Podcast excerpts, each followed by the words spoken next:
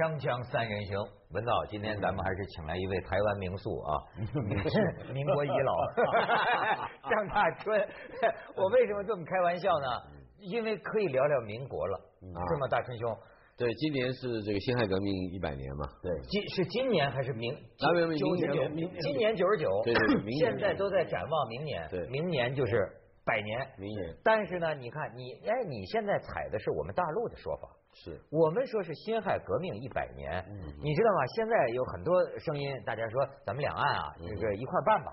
但是呢，种种迹象表明，两岸还不能一块办。不可能的，因为叫建国一百年，没错，对吧？台湾那边聊就是中华民国建国一百年，但是你也会发现呢，台湾那边啊也这个微调，嗯，微调。他呀现在正式的名号啊，好像不叫，他就不叫建国一百年，他避开建国，他叫什么呢？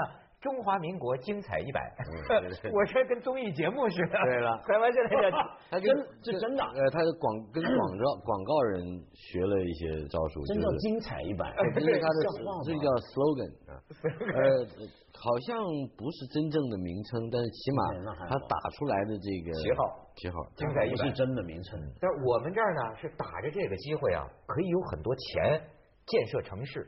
嗯，我开始说啊，说这个武汉。武汉是我知道是钱最多两百多个亿，说明年为了这个辛亥革命，但是其实人家说呢，大概几个亿是真正用在那些过去的历史遗址啊，其实有一百那是干嘛？八九十个亿盖房子，就是搞建设嘛，整个就跟办奥运一样，这是个大事嘛，借机就把整个城市面貌发展一下嘛，哦，这是这是。还好，我还以为盖楼盘、辛亥别墅、辛亥别墅 这个辛亥别庄什么的这个。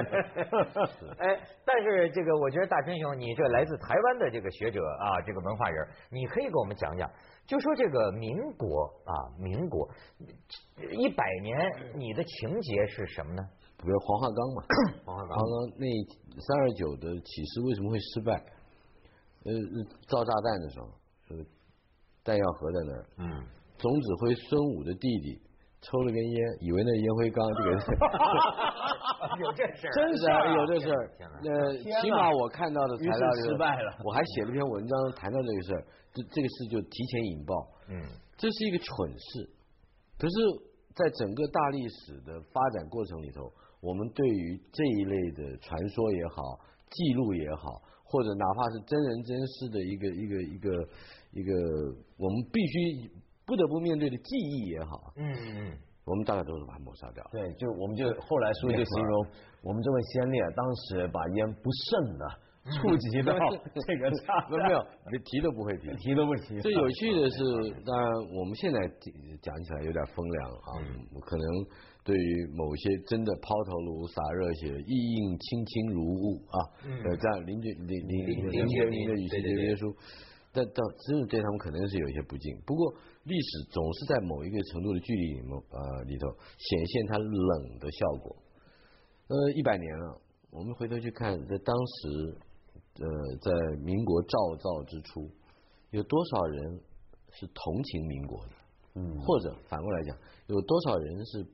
憎恨民国，哎，排斥民国的。当时那可是个新国，是吧？新国号啊。是，呃，很多的这个我们讲知识阶级以上的啊，不管他是当官的、当僚属的、当小吏的，或者是跟着大清帝国去混饭吃的，而且此后就看起来就没有饭吃了的这一群人，一个中层以上的官僚集团，恐怕都对这个。日江河日下的这个大清国的这个局势，觉得非常颓唐。但另外一方面，对兴起的这个民国的势力，不见得是那样的憧憬以及怀抱期待。嗯嗯嗯。还有别想，还多当时还有北洋啊，北洋对于南京政府也是有诸多疑虑，甚至对。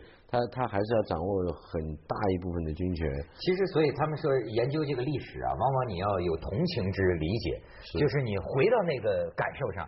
你好比比如说，你设身处地，假如说我们现在对吧？比如说那个我的老家，我们河北人民要独立了，这突然出来出来一河北人民共和国，你说我们这些个，我们看上去会有什么观感呢？是吧？他可能会有各种各石家庄，对，石家庄是首都，对吧？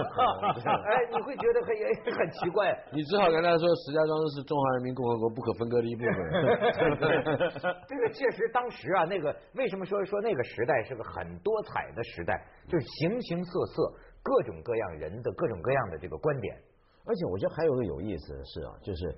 民国百年了，这么讲啊，但其实当时清朝还未亡啊，是，他是训政，对啊，就是皇帝不不做了，他强调我这不是亡国，对，我是训政，我把我执政的权利让给你，我仍然住在紫禁城里头，嗯，而且这个意义是象征性的，对啊，而且宣统的年号是持续到二十多年吧，好像是。呃，我我从这里面就看到中国历史上一个一个现象，我觉得有时候我们读中学课本版的历史啊，是会简化它的。嗯。就我们中学课本版的历史就很简单嘛，宋元明清民国中华人民共和国，对不对？是。但你想象一下这里面的情况是怎么样？就元被明灭啊，其实它并没有被灭，是元是进了沙漠。嗯嗯。所以当时后来的史学家说，元王实未亡耳。嗯。他没有亡。他只是离开中原，是那蒙古还在，他甚至那个元的朝号还在，部落还在，部落也还在，是。那你明，后来还有还有南明啊，哎，对不对？然后而且更妙的是一度出现过元明清三朝共存的年代，是，对不对？元还没有亡，明起来了，努尔哈赤很早就建国了，是，嗯嗯嗯，对不对？所以其实是有三朝共存的年代。我我我我比较关心的是。在清末明初，有一些遗老，我注意到一个现象，在民国初年了哈，呃，有一些遗老移住在上海，移移居从这个京城啊，有的到了江西，有的到了浙江，有的甚至到了广东，就是分散在全国各地。可是忽然有这么一天，在一个老实人的号召之下，从全国各地。来了二十六个人，其中也包括陈散元，很知名的，包括了后来担任过第一任伪满洲国国务总理的郑孝胥，也是大诗人。嗯，二十几个人，他们组织了一个会，叫做五角会，一二三四五的五，牛角的角。嗯，什么叫五角会呢？五毛党吗？五角会不是，因为中国古代有一个说法。呃，有一个现在几乎已经不太用的成语，叫五角六张。哎，我好像听说过。五角是五号这一天，阴历的五号这一天，如果碰到那个角宿，宿是个新的名字，二十八宿啊，二十八宿，嗯，角宿，嗯，或者是六号这一天碰到了张宿在天上的话，那么这两天诸事不成。哦，诸事不宜。一年大概有三四天是碰到这个情形，就是每个月到了初五、初六，如果角宿或者张宿正好在那两天出现，那么这一天你做什么都是不会成功。嗯，你可以说是迷信，你也可以说是中国古代天文学应和着这个人事的一种非常交感作用啊，非常神秘的一一一种感应，对。好了，那么五角会意思就是说 就搞不成，我们就搞不成，对，那叫五角会。为什么还搞呢？不搞这一口怨气到哪去发泄？所以每个人写见了面，嗯，大家彼此心就是心情对气一番，哭哭啼啼的啊，呃，接着呢，再每个人赋诗一首，多半就是这个河山不是我的啦，哎，这国不是我的我的啦，所以我要归去了，诸如此类。遗老们的这个情怀，反而产生了很多他们彼此之间激荡出来的新的东西。比方说，如果现在的这个民国不是我的国，那么哪个国是我的？那乘浮而浮于海，那么往外去追求。所以他们在他们的心目之中，日后会跟任何一个外国势力，比如说日和结合，来打击这个当时的中华民国。那个一点都不叛国，一点都不是里通外国，他有他的道统。对，我我跟你说，魏满洲国是皇帝吧？是，嗯，对啊，对啊，他们满洲人的皇帝。对，嗯嗯，满洲国毕竟还有一个皇帝在嘛。对啊，所以为了效忠这个皇帝，效忠原来的法统，为了要扳回训政所失去的江山，那么何妨去做跟日本人合作的嗯，未满洲国的国务总理？这就是郑海棠、郑孝胥他的心情。哎呦，这真是哈，这这当时还有这么一种是人生，我觉得真有意思。咱们去一下广告先，锵锵三人行，广告之后见。嗯。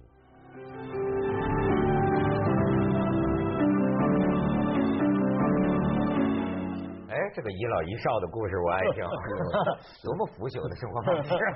本来非常腐朽的，你可以说非常反动的啊。对。可是有的时候你仔细读他们的诗集啊，会充满了一种同情。啊，不见得还真正理解，但是真是会同情的人。我记得在大概刚才我在提到的这个五角会之后，对，又过了十多年，许多遗老已经凋零了。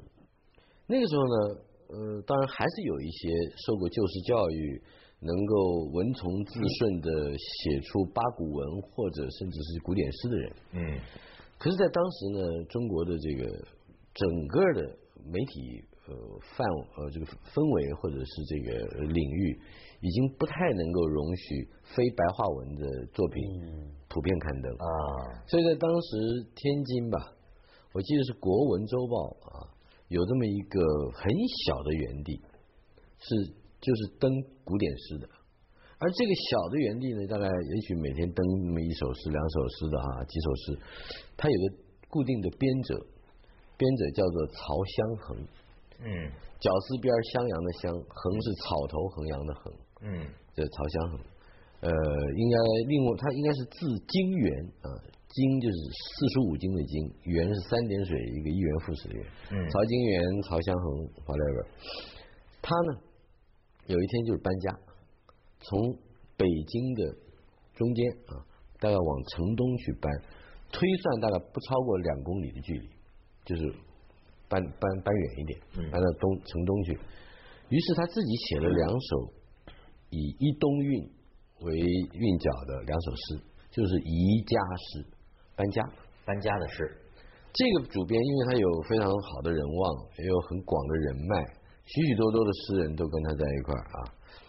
那么一看搬家，呵，给他画搬家的画，宜家图，张大千画的。哦。呃，宜家图之外，多少诗人在这个图的后边，你可以不断的加纸上去提签，是吧？写诗，据说有三百人，他搬个家，每个人都给他写两首宜家诗。嗯，目前大概流传下来，收在有些集子里面，大概还有上百把首。搬个家就成文坛盛世了，请问 搬个家有什么了不起？不，这个搬家。有重大的政治意义。嗯，他的搬家意思就是说，我的居住的地方已经不在了，我的国已经不在了。哦，所以他他有一个非常隐微的，已民国已经十多年了，这个内乱不止，外患不已啊！当时还经过了，我们也知道非常著名的民国八年的这个五四运动嘛，哈，那个本来是打倒英日的。啊，这个反要要要抵制英日的一个运动，当然也跟我们白话文运动是结结合在一起。不要忘记，白话文运动在一个定的符号上，对遗老而言也是不能忍受的。对，嗯嗯。所以我要走了，我要归去了，我要漂泊了，我要到哪儿？哪怕是一个小小的，只搬了几两两公里，两道都是搬。对。哎呦，这就让我想起《三国演义》里啊，有这么两句诗啊。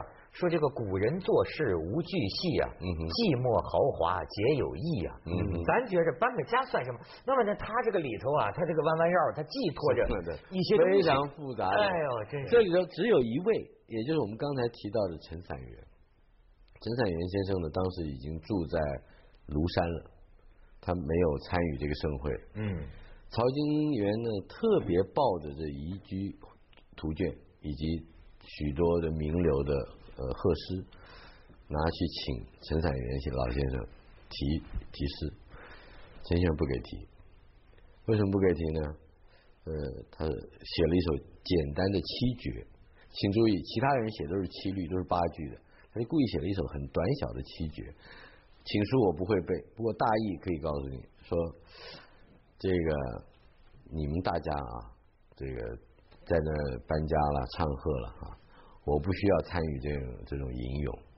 我呢住在庐山，跟着我吟咏的就是我屋外的竹子，嗯，那就够了。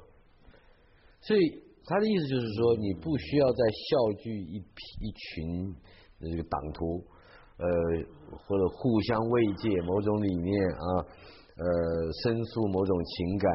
我们刚刚不是说了吗？心停对气，不必了。你要是有节，你是个竹子，你自然就在你地扎根的地方发出声音。嗯嗯嗯。所以这是一个另外一个境界，表示陈散元在那个时候大概已经彻底失望，就像他自己诗里面所说的“且作神州袖袖手人”。嗯嗯。但这个袖手也意味着不参与，甚至不失望。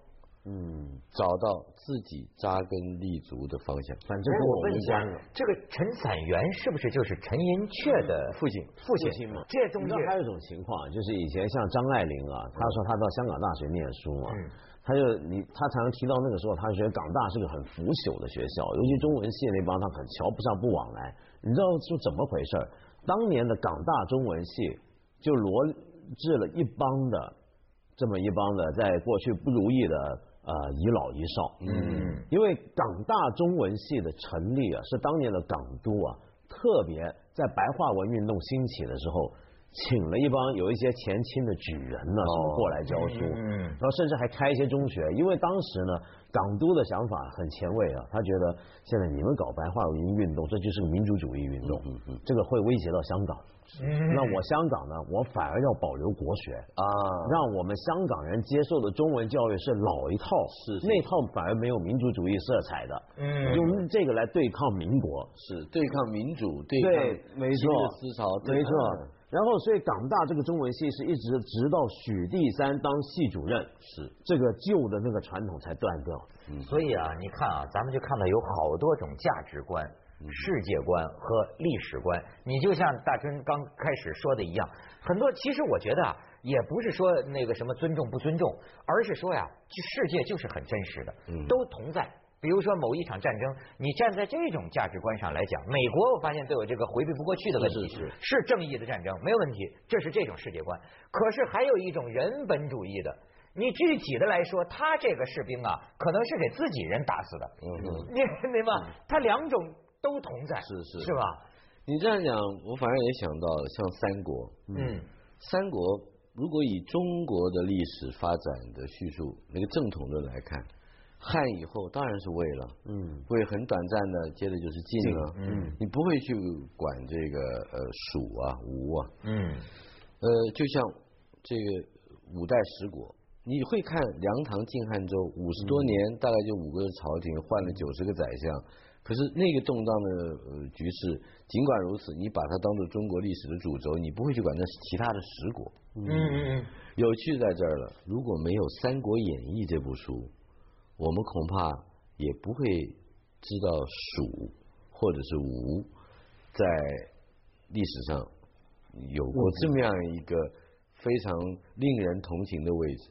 换言之，《三国演义》这样一部小说，教导我们寻常人从一个失败的王朝或者失败的小诸侯，他的这个角度去看历史。如果你找到了这个角度，中国历史上还有多少个这种幽微的角落，它是应该被赋予更大的非正统的，但是是具有具有。没错，文化实体的。你假如说是没有没有《史记》，可能你就不知道至今思项羽不肯过江东，是吧？那那这历史上没这人了。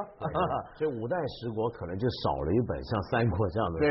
我们回头这样想，如果在五代时期有，或者说五代以后当然啊，这个反省这段历史，去找到某一些特殊的人物，我就觉得那就。那就是我们对这个文化所做的某些加法，嗯，所以关键还是作家没尽到职责呀。锵锵三人行，广告之后见。那大春让咱们想一个不同的角度啊！我我忽然想起来，我以前有一有一段时间我很喜欢一个奥地利作家叫约瑟夫罗斯，他的东西就翻译出来的并不多，英文倒是有。那这个约瑟夫罗斯呢，很奇怪，他是个奥匈帝国的死遗的遗老啊，遗老。嗯嗯。那么他这一辈子就效忠老奥匈帝国，但是他已经活在后来的奥地利。嗯哼。那么他效忠到一个什么程度？他跟奥匈帝国逊位的这个皇帝啊是好朋友、好哥们，平常喝酒。但他这个人酗酒酗的太厉害，那么谁劝他都不管。直到有一天，这个皇帝跟他喝了酒时候，忽然之间对他喊，叫他的名字，说。谁谁谁？呃，约瑟夫罗斯，我现在我以皇帝的身份要跟你说话。对对，其实早就奥地利就民主化的时候啊。然后这个人呢，啪，肃然起敬，站起来。是的，陛下，您说什么？你从今天开始戒酒，然后他就戒了一阵子。那我我想起他是因为我看了他的小说的时候，那时候我很着迷啊。